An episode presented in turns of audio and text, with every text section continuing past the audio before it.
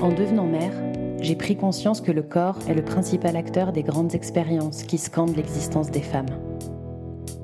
L'arrivée des règles, la première fois, l'émergence du désir et celle du plaisir, les enjeux esthétiques, les dictates même, la contraception, la maternité, la ménopause, mais aussi les violences auxquelles nous n'échappons pas, la question de l'expérience féminine regardée à travers le prisme du corps me fascine. Ces expériences montrent à la fois l'universalité de nos corps et la singularité de nos histoires. Dans chaque épisode, des femmes d'aujourd'hui témoignent, par note vocale, des sujets qui les touchent. Parce qu'il y a mille manières de vivre son corps, ce podcast rassemble des récits de femmes aux âges et parcours variés, dans toute leur diversité. Je suis Cécile Beauvillard-Berman et vous écoutez Les voix du corps.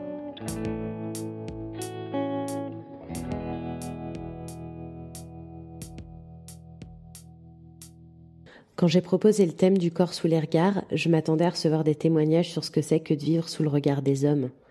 Cette tension entre vouloir l'attirer et savoir comment y échapper. Moi, longtemps, j'ai vu mon corps que comme un outil de séduction. Je ne savais pas ne pas essayer de plaire. Ma mission dans la vie, c'était d'être la plus belle et donc mince pour plaire à tous les garçons.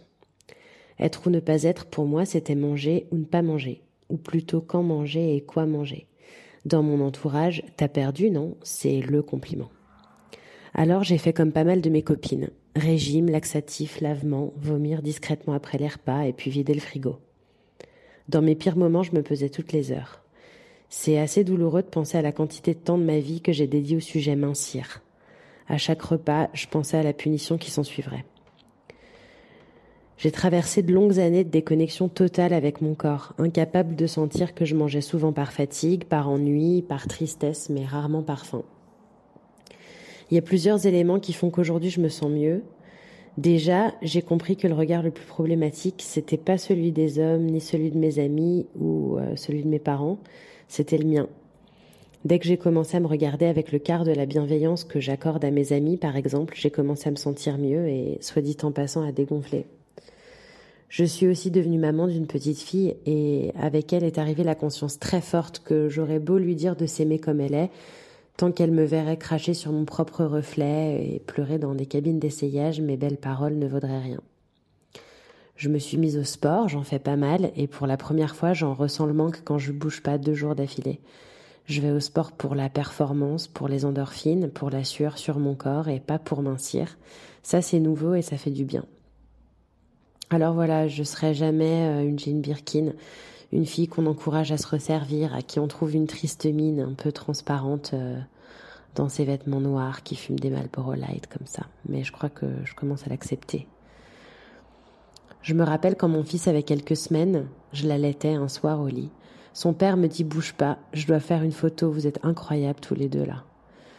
De cette photo qu'il a prise avec amour, j'ai pas vu la belle lumière sur mon visage, les reflets de mes cheveux. J'ai zappé les lèvres pleines, les dents blanches, les seins généreux, la douceur des traits. J'ai vu le bourrelet qui émerge du pyjama, le bras trop large et mou, les frisottis au-dessus du crâne, les racines déjà visibles. Euh, j'ai zoomé sur ce presque double menton, euh, j'ai vu le nez un peu trop large et je me suis dit que le 42 c'était un peu juste. Finalement, peu de nous échappent à la tyrannie de l'apparence, à voir nos mensurations comme la mesure suprême de notre valeur d'être, et c'est ce que cet épisode raconte. Quelle est l'importance qu'on laisse au regard de l'autre sur son corps? C'est qui l'autre? Comment la relation à son image évolue au cours de la vie? Quels environnements encouragent à se regarder avec autant de mépris, voire de haine? Comment on arrive à vivre avec soi? Et surtout, la question que je me pose, moi, c'est si j'avais mise cette quantité d'énergie ailleurs, est-ce que je serais devenue secrétaire générale de l'ONU? Finalement, heureusement qu'il a pris cette photo malgré mes sarcasmes. Aujourd'hui, je la regarde et cette fille qui donne le sein à son fils, elle est crevée, elle est radieuse. Je sais pas si je la trouve belle, mais c'est moi et c'est ok.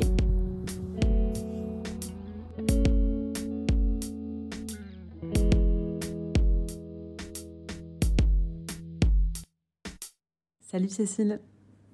Je m'appelle Manon, j'ai 33 ans et je suis enceinte de mon premier enfant. Mon rapport à mon corps a été assez simple toute ma vie, jusqu'à ce que je tombe enceinte euh, l'été dernier. Très vite, j'ai pris du poids. Pour donner une idée, je ne fermais plus mes jeans à un mois de grossesse. Et j'ai passé euh, tout mon premier trimestre à avoir l'impression que mon corps m'échappait. Moi qui avais été toujours dans la norme, avec de grands guillemets, j'avais le sentiment d'être un peu anormal, difforme. Je ne comprenais pas pourquoi si vite mon corps changeait. Je pense que ça a trait au fait que j'ai passé tout ce premier trimestre euh, durant l'été, J'étais donc souvent euh, en maillot de bain ou alors en tenue légère, le corps exposé, euh, sous les regards. Et je me suis énormément comparée aux autres femmes sur la plage, dans la rue. ce qui n'est pas quelque chose qui est le cas d'habitude pour moi, en tout cas pas sur le poids. Et en rentrant de vacances, j'ai eu cette idée d'acheter des piles à nouveau pour remettre en marche une balance qu'on avait chez nous qui était hors d'usage depuis, je pense, peut-être 3 ou 4 ans. Et là, je suis entrée dans une spirale pas très saine où je me suis pesée plusieurs fois par semaine et j'en ai beaucoup parlé. Tu pourras en témoigner, Cécile, à mes amis mamans enceintes, à ma propre mère. Euh, j'étais à la fois très heureuse d'être enceinte et je le suis toujours c'est une grossesse euh, très désirée, très attendue. Mais très vite, dans mon discours, euh, je parlais du fait que j'avais grossi, et j'avais grossi plus que la norme, entre guillemets, plus que ce que disent euh, les, recommandations officielles, disons. Et une énième fois, je parle de mon poids à ma mère lors d'une conversation, mais elle a fini par couper court à tout ça en me demandant d'arrêter de me peser seule chez moi. Euh, en m'expliquant que la grossesse était un moment de la vie d'une femme euh, très particulier et qu'il était normal de prendre du poids. Et que finalement, la pesée ne devait se faire euh, que dans un cadre plutôt médical. Donc, en l'occurrence, une fois par mois, chez ma sage-femme, qui est apte et habilitée à me dire si véritablement cette prise de poids est inquiétante, avec des guillemets là encore, mais en tout cas, est-ce que c'est quelque chose à surveiller ou est-ce que finalement tout va bien et et je peux continuer comme ça? Donc depuis, j'ai rangé ma balance dans un carton au fond de ma salle de bain. Je ne me pèse plus, sauf avec ma sage-femme. Et je me sens beaucoup mieux. J'ai même l'impression ces dernières semaines que je suis dans une phase de stagnation de mon poids. Je ne me trouve plus si grosse que ça. Euh, évidemment, j'ai mon ventre euh, qui s'arrondit euh, de jour en jour, de semaine en semaine, mais j'en suis très contente et, très fière aussi d'ailleurs. Et je n'ai plus cette réflexion sur ce corps difforme qui serait non désirable, assez, assez laid en fait finalement. Et, et donc je reconnecte avec un rapport à mon corps plus apaisé. J'en suis ravie.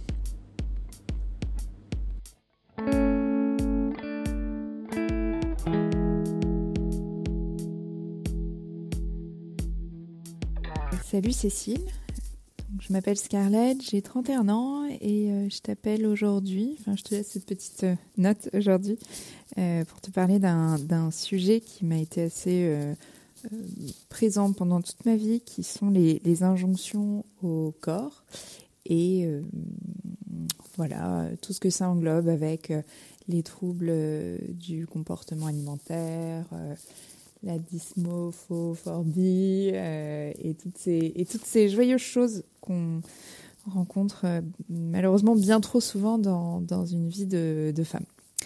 Euh, alors moi j'ai commencé, je pense, à avoir des soucis avec mon corps vers l'adolescence.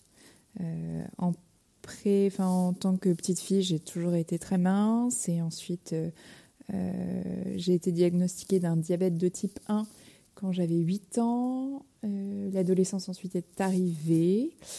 Euh, j'ai été rondelette comme beaucoup de femmes dans ma famille. Et j'en avais pas tout à fait conscience jusqu'à 16 ans, je pense, où je me suis rendu compte qu'effectivement j'étais plus pulpeuse que, que toutes mes copines. Et en fait, j'arrivais pas trop à trouver de, personne à qui je ressemblais. Et je me souviens que c'était un, un, vrai problème pour moi de pas réussir à m'identifier euh, à des femmes euh, aussi bien autour de moi, des jeunes filles autour de moi, ou même dans les, dans les, dans les médias, euh, enfin les stars de cinéma, les chanteuses. C'est vrai que je, j'arrivais pas à trouver quelqu'un qui me ressemblait et hum, ça me dérangeait. voilà.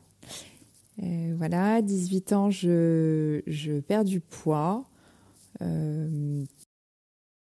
pas énormément, mais je, je, je, perds en tout cas ce qui me fait passer de, de rondelette à juste à peu près normal, on va dire, pour, euh, pour une fille de 18 ans. Et ensuite, je commence à faire pas mal de sport. Je fais attention à ce que je mange. Euh, je deviens très obsédée par euh, le poids. Je passe mon temps à dire que je suis grosse, à faire des crises de pleurs et d'anxiété en fait par rapport à ça. j'en parle à mes copines, j'en parle à mes petits copains, que j'enchaîne beaucoup d'ailleurs, je pense pour me prouver que je pouvais plaire. Euh, c'était, c'est vrai que ça a été compliqué euh, de gérer avec un corps que j'aimais pas en fait, que je trouvais trop gros, pas fin, euh, voilà, alors que c'était juste un corps normal. et ensuite, je suis partie en Angleterre pour étudier quand j'avais 22 ans. Je suis restée deux ans là-bas et on m'avait tellement dit tu vas voir à cause de la bouffe en Angleterre, tu vas prendre 10 kilos que euh, j'ai vraiment pris, euh, j'ai tout fait pour que ça n'arrive pas et au contraire, bah, j'ai arrêté de manger très simplement. Euh, j'ai arrêté de manger, je faisais beaucoup de sport. J'étais assez malheureuse dans cette université qui était dans un coin complètement paumé d'Angleterre. Et, voilà, et là je me suis mise bah, à compter mes calories. J'étais à genre, je sais pas, un truc absurde de 600 calories par jour, je pense. Euh, je comptais mes calories, je me faisais vomir, je prenais des laxatifs, je fumais beaucoup. Euh, C'était pas une, une, période joyeuse. Quand je suis partie de l'Angleterre, euh, de, cette université, euh, je suis restée à Londres. Ça s'est un peu amélioré. Euh, ça s'est amélioré, en tout cas, les, dérives, on va dire vraiment les, vomissements et autres, ça s'est arrêté. maintenant, ça a toujours été un sujet qui était complètement latent. Euh, je continuais à, me trouver grosse, à, à pas savoir euh, comment m'habiller, me mettre en avant. Euh, c'était, c'était, c'était un sujet délicat. Je me souviens de, de moments complètement cons où, étudiante, je vais au cinéma avec des copines, mais que je connais pas hyper bien, que je trouvais super belle et vachement mince, et pendant toute la séance de cinéma, euh, je me dis, oh là là, si elles tournent la tête et qu'elles me regardent de, de, profil, elles vont trouver que j'ai un double menton. Enfin, vraiment des trucs euh, qui me, qui me prenaient vraiment la tête en permanence. Euh, voilà. Et puis ensuite, je suis rentrée en France et en fait, j'ai rencontré quelqu'un avec qui je me suis sentie vachement mieux. Euh, voilà. Puis le sport a pris de plus en plus de place dans ma vie. Euh, L'alimentation aussi, je suis passée par plein de trucs. J'ai arrêté de prendre du sucre complètement. Je fais de la keto, j'ai fait euh, pas vraiment des régimes, mais euh, voilà, toujours avec cette idée de bannir des aliments de mon alimentation. Euh, mais là aujourd'hui c'est bon, je pense que je commence à être bien plus équilibrée pour plusieurs raisons. Déjà, je suis avec quelqu'un qui, qui me fait me sentir bien, et ça c'est hyper important. En tout cas, pour moi ça l'est. Euh, parce que j'avais du mal à me sentir bien toute seule, donc avoir quelqu'un qui peut le faire pour moi, c'était top. Et puis, euh, le sport, encore une fois. Euh, j'ai arrêté de bannir des aliments. Euh, j'essaye de, en fait, pas trop penser à la bouffe. c'est un plaisir, mais je pense que maintenant j'ai tellement habitué mon palais à pas kiffer les trucs transformés, dégueux, trop sucrés et gras que, que, c'est juste un plaisir de manger équilibré. Et puis, euh, euh, un truc assez bête aussi, mais j'ai fait une analyse de, de, mon corps euh, à la salle de sport. Ils ont une espèce de balance qui fait prend toutes les toutes les mesures euh, de, ouais, toutes les mesures de gras, d'eau, euh, de masse, de masse musculaire, et il en est ressorti que j'étais quelqu'un de très musclé et qu'en fait très musclé et avec très peu de gras. Euh, et en fait, d'avoir un peu cette espèce d'analyse presque scientifique de mon corps qui dit que euh, oui, non, tu n'es pas filiforme, mais c'est pas parce que tu es grosse, c'est parce que tu as beaucoup de muscles. Euh, ça m'a un peu rassurée. Et bon, c'est très récent, hein, ça, ça date d'il y a environ un mois, mais du coup, depuis un mois, c'est vrai que ça va mieux sur cet aspect-là. et que c'est comme si j'étais un peu en paix avec cet aspect-là de, de, moi. Et là, mon corps, je le sens fort et en forme, et en forme simple et en forme au pluriel aussi. Et voilà. Bon, donc aujourd'hui ça va mieux maintenant. Euh, Sait-on jamais hein, à, tout moment je peux je peux rechuter euh, dans des dans des en tout cas des, calvaires psychologiques parce que d'un point de vue euh, physique ça fait des années que je me suis pas fait vomir et et voilà et c'est déjà c'est déjà pas mal et déjà une bonne victoire.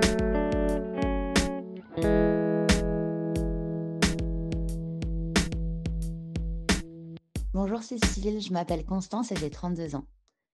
Sur la thématique Le corps sur les regards, voilà l'histoire que cela m'a inspirée. Pour être honnête, je l'avais complètement enfouie cette histoire et c'est toi, Cécile, qui l'a ramenée à moi avec cette initiative. Cette histoire, c'est donc aussi l'histoire d'un réveil, d'une prise de conscience aiguë dans l'histoire de mon corps, une histoire en continu, constante. Elle a trait au corps sous les regards, mais notamment sous le regard des femmes, qu'à la normalisation de ces regards. J'avais 15 ans, j'étais au lycée, c'est le moment de nos vies où nos corps se métamorphosent complètement. C'est ce qui s'est passé aussi pour moi et mon corps s'est complètement métamorphosé en quelques mois. Je suis passée de ce corps de petite fille à ce corps de femme. J'ai pris presque 10 cm pendant ces quelques mois et j'ai aussi sans doute commencé à m'affiner car je me rappelle que c'était une période où je commençais à prendre conscience, mais surtout à aimer l'alimentation saine. Sans trop d'efforts, hein, parce que j'avais surtout arrêté les sodas et les bonbons. Chez moi et dans ma famille, la nourriture, c'est essentiel et sacré. C'est une source de, grand, grand et immense plaisir. J'ai toujours fait beaucoup de sport. Je fais partie de ces enfants curieux qui ont soif d'apprendre de faire, de jongler, et encore à cet âge, je crois que je faisais entre quatre ou cinq activités artistiques et sportives. Je suis vraiment passionnée par le sport, par la pratique sportive depuis toute petite. Ça aussi, c'est au cœur de notre famille. Un des sports dans lequel je me suis le plus engagée, impliquée, très jeune jusqu'à assez tard, c'est la gymnastique sportive, la gymnastique aux agrès. Là, vous pensez Nadia Comaneci ou Simone Biles. Je faisais partie d'une équipe de filles, évidemment, avec laquelle j'ai grandi, j'ai appris. Cette équipe rassemblait certaines de mes amies les plus proches. J'étais aussi très proche de leurs parents, de leurs mamans surtout, de leurs frères, de leurs sœurs, de nos entraîneurs aussi. Nous étions une grande famille. On se retrouvait trois fois par semaine aux entraînements de deux heures, mais aussi à des événements, aux compétitions.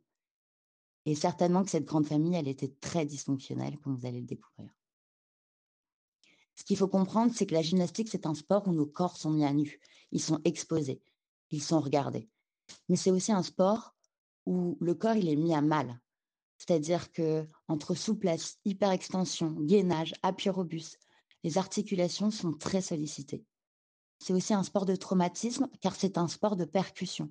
C'est un sport technique qui nécessite de nombreuses répétitions. Alors imaginez l'impact sur le corps et à quel point le corps est central dans ce sport. Je pense que ça faisait quelques semaines que je sentais que le regard sur mon corps avait changé au cours de cette métamorphose. J'ai senti un regard plus pesant, plus soutenu et plus fréquent. Je me souviens une fois, on était en visionnage d'une compétition tout ensemble, une compétition qui avait été réussie. J'étais avec mes entraîneurs, on faisait la fête, c'était un soir de semaine, et on visionnait chaque agrès, chaque passage, chaque fille, et on se disait qu'est-ce qu'on avait largement aimé et réussi, les progrès réalisés, ce qui pouvait encore s'améliorer. Je me souviens aussi que mon corps, lui, avait été le seul de notre équipe de six filles à avoir été sous les regards. Épié, commenté, mis en avant, jugé. Cette métamorphose, elle était dans les bouches des unes et des autres. La parole s'était déliée. J'ai toujours cru que ma deuxième famille serait bienveillante, qu'elle apposerait un regard bienveillant sur ma personne et donc sur mon corps.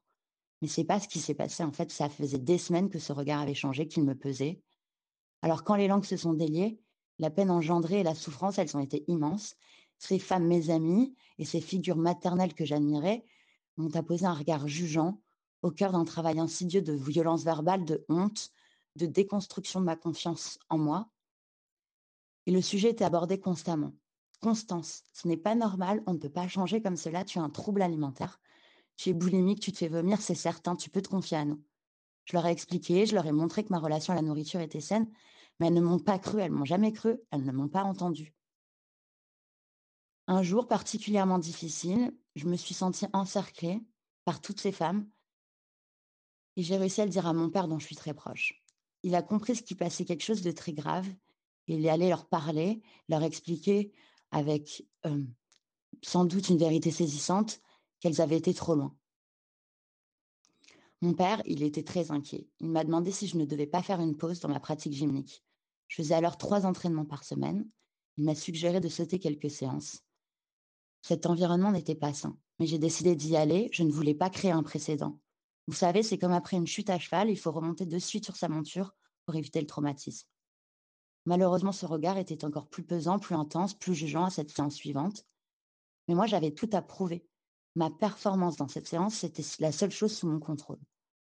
Donc j'y suis retournée et j'ai tout donné. Je me sentais performante et puissante. J'avais quelque chose à démontrer. Jusqu'à ce que, dans les dix dernières minutes de la séance, sur un salto avant, j'ai fait une surrotation et je me suis cassé le coude gauche. L'ensemble de l'énergie que j'avais mise dans ce salto s'est emmagasiné au niveau du cou, du cou très localement. Le bout de mon coude gauche, gauche a été fracturé en deux endroits et a glissé deux centimètres vers le bas. J'ai dû être opérée.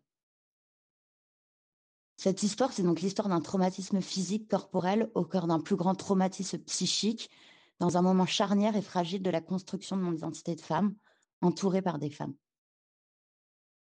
Et me faire traiter de boulimique à tort, dans ce moment clé, c'était d'une violence immense, d'autant que ce qui est violent aussi, c'est que j'avais l'impression qu'on ne me regardait plus pour ma compétence, mais pour la forme de mon corps. Ma compétence, ma performance, ma légitimité, ce n'était plus ce que je produisais, mais ce que j'étais, à quoi je ressemblais. J'ai continué la gymnastique pendant un temps. Après ma convalescence, j'ai repris les compétitions. Puis je suis partie un an à l'étranger et ma relation avec la gymnastique s'est lentement délitée. Mon histoire avec la gymnastique, mais aussi sans doute avec les corporatismes ou les milieux très féminins dont j'avais perdu la confiance. Jusqu'à ma maternité, où j'ai senti et vécu une prise de conscience aiguë de la puissance des femmes et ce lien universel à nos corps, à nos histoires et j'ai depuis reconstruit et reconquis cette relation aux femmes, les embrasser et je la cultive chaque jour. Notre puissance, elle est infinie.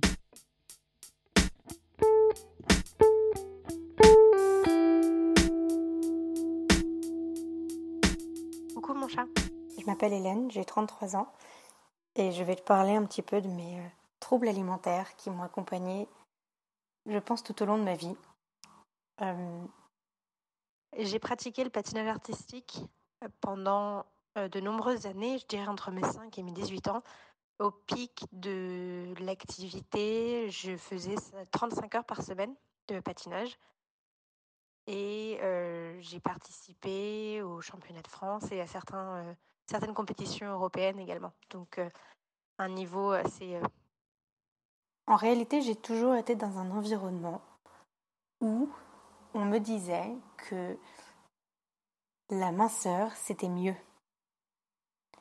Et ça a commencé euh, par euh, le sport et l'influence de mes entraîneurs euh, et du fait de faire du sport à haut niveau, en compétition. La minceur, c'est le contrôle de ce qu'on mange, c'est le contrôle de notre apparence, c'est la discipline, donc c'est le succès. Et ça, ça a commencé vraiment dès euh, avant l'adolescence, donc dans un, dans un climat où déjà tu es bien fragile. Euh, et, euh, et, voilà les messages et les, les, les injonctions que, que j'avais à cet âge-là. contrôler mon alimentation, être mince, être légère, c'était très important. Et, et comme ça, atteindre le succès. Continuer euh, dans mes années adolescentes avec un, une superposition de, ces demandes-là euh, qu'on me faisait, qui était, très, euh, très explicite. donc on me demandait d'aller chez les nutritionnistes, chez les diététiciens, donc tout ça c'est entre mes... oui, de mes 11 ans jusqu'à mes 16 ans. Et puis j'ai des souvenirs de d'avoir, euh, oui, d'être vraiment jeune adolescente et d'avoir mon régime accroché au frigo avec, euh, euh, pour le goûter, j'avais le droit à une banane et un verre de lait. Voilà. Et ça, c'était mon goûter tous les jours. Je n'avais surtout pas le droit de manger de pain avec mes repas. De manger autre chose que, que du yaourt nature. voilà, adolescente, quand tu grandis, c'est le genre de message qu'il y avait dans cet environnement de sportif de haut niveau. Je suis en mon corps de nécessité d'être mince pour réussir et pour réussir à la fois sur le niveau sportif, euh, parce que discipline et contrôle très important, mais aussi pour, le, pour la réussite euh, niveau popularité en tant qu'adolescente où tu es un peu euh, paumé, tu sais pas trop où tu vas, tu sais pas trop où est ta tribu. Et donc pour être populaire, eh ben, tu suis les, les, tendances et, les, et ce qui te paraît être populaire et être euh, le, goût du jour. Et donc, euh, donc voilà. Donc tu te laisses complètement happer par, euh, par ces modèles-là.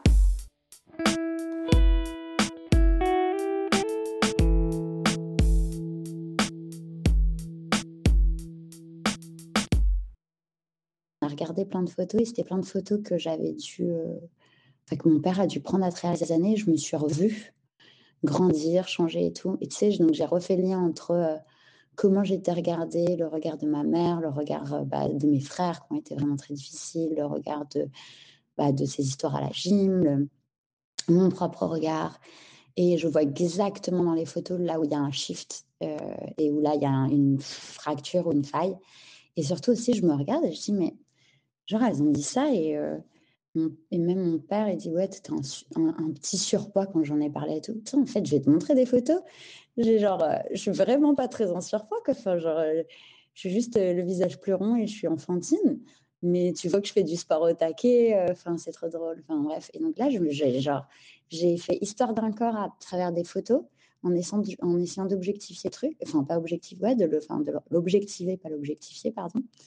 Et donc là, c'est dans mon cheminement aussi. Enfin, je sais pas, c'est James qui a créé ce moment-là, mais j'ai fait waouh. Donc j'ai descendu certaines des photos. Il faudrait que je me pose et que je le fasse beaucoup plus calmement.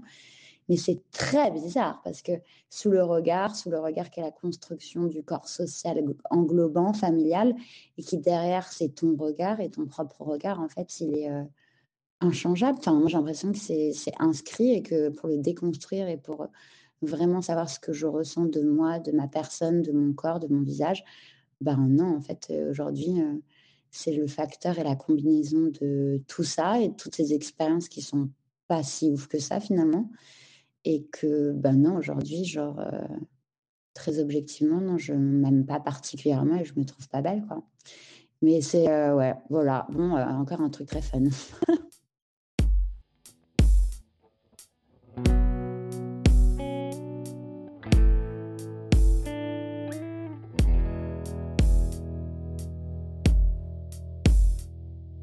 Alors, le corps sous les regards, qu'est-ce que ça m'évoque? La difficulté que j'ai toujours eue à être regardée et le paradoxe avec l'envie d'être regardée.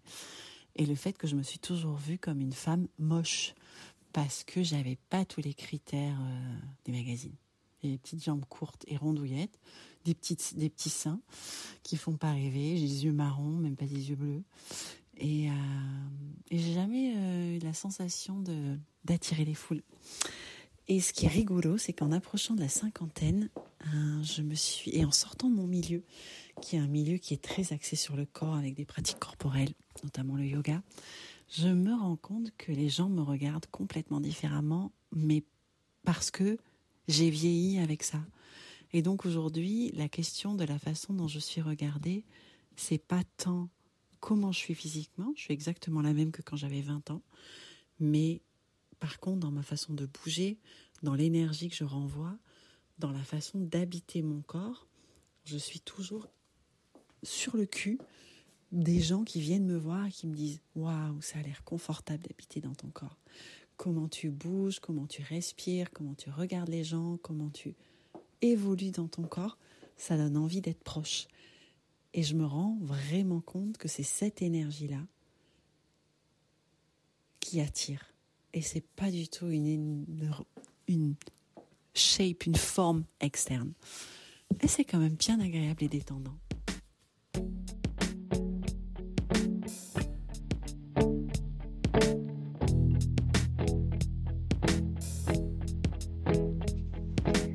Merci d'avoir écouté cet épisode des Voix du Corps. Les Voix du Corps est un podcast que j'ai écrit et réalisé. La musique est composée et interprétée par Nicolas Berman. On se retrouve un jeudi sur deux. Abonnez-vous, mettez-nous plein d'étoiles. À la prochaine!